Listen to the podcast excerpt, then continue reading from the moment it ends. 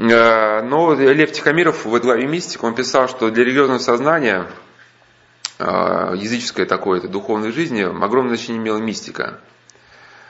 Э, ну, мистика это обычно понимается вот область таинственная, которая необъяснима нашими органами чувств. Ну, для христианина слово мистика, я уже сказал, не совсем приемлемо, для нас более близко понятие духовной жизни.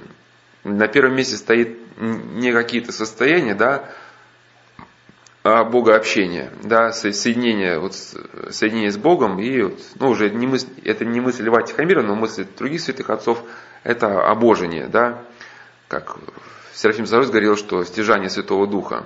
Но Лев Тихомиров э, отталкивается от того, что если кто-то говорит, что мистический способ познания это способ познания, то мы этот способ познания можем корректировать с помощью да, какого-то анализа, с помощью вот своих внешних чувств.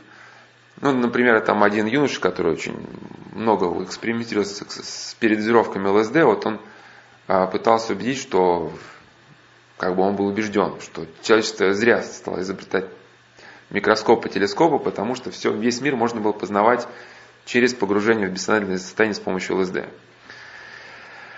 Э, ну вот и Лев Тихомиров пытается тогда применить вот эту, как бы, критический вот этот анализ вообще к, к мистическим вот этим откровениям. Один из его, как бы, таких, э, ну, не постулатов, который он вскользь говорит, но который я бы очень бы э, отметил бы, что вот это полудремотное состояние пассивного содержателя, да, может запросто эксплуатировать ну, злой дух.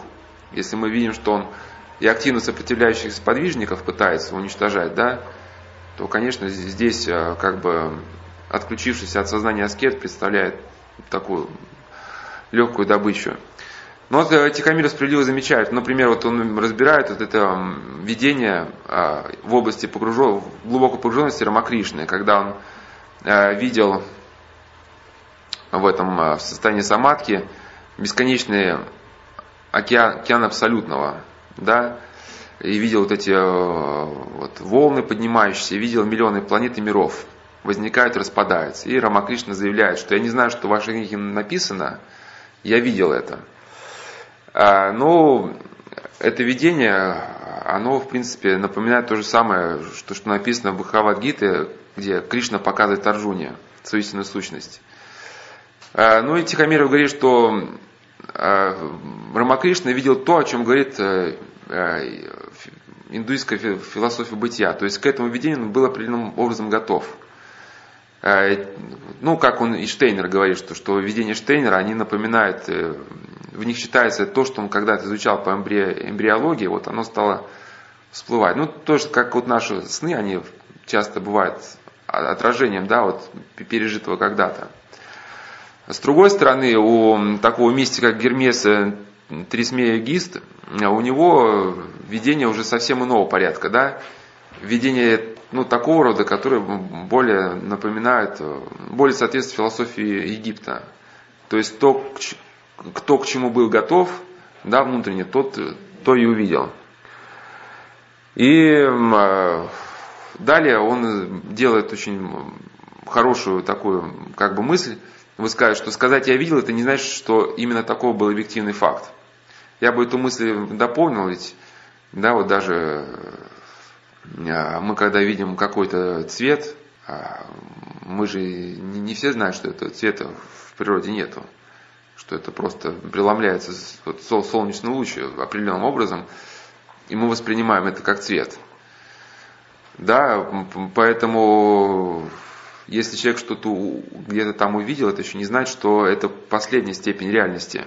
И следующий момент, на что, на что он отмечает внимание, что а, для языческой философии а, бытия характерно не развлечение как бы божественного и бессознательного. То есть вот эта пантеистическая картина мира, да, что, ну, то есть вся природа это, это как бы Бог, она определенным образом одушевляет окружающий мир – и возникает некий соблазн воспринимать э, собственную психическую жизнь, ведь внутри нас очень много психических феноменов, которые нам неизвестны, подчас непонятны, и которым наука, да, это вот спустя тысячелетия только-только стала подходить.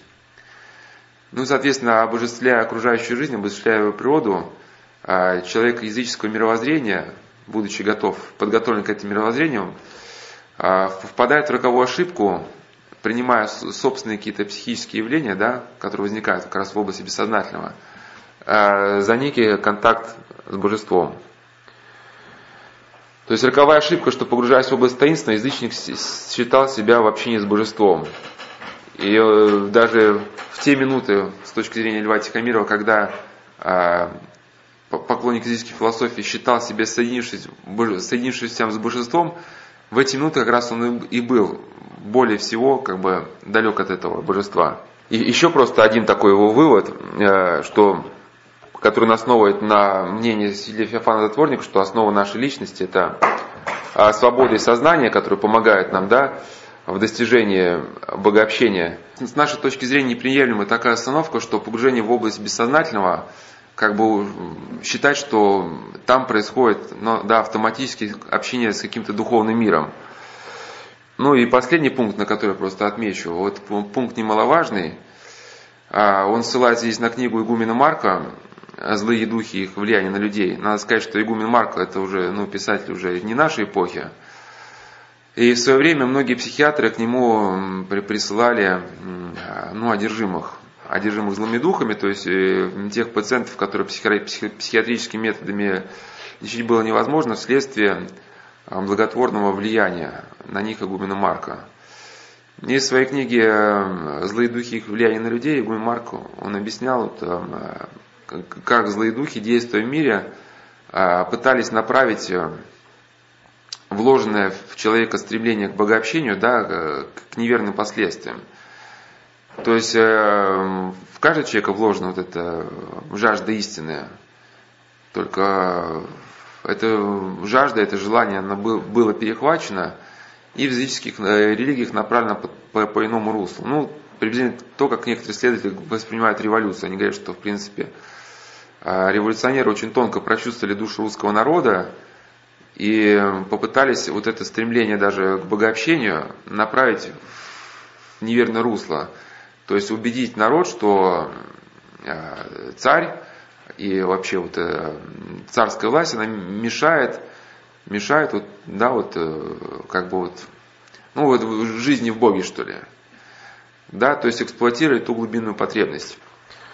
Вот, и поэтому таким же образом духе, воспользовавшись, да, вот этой склонностью языческого, э, ну и поклонник языческого мировоззрения видеть в явлении собственной психической жизни, в а, явлении природы нечто божественное, воспользовавшись ним, да, они попытались уклонить его с должного пути.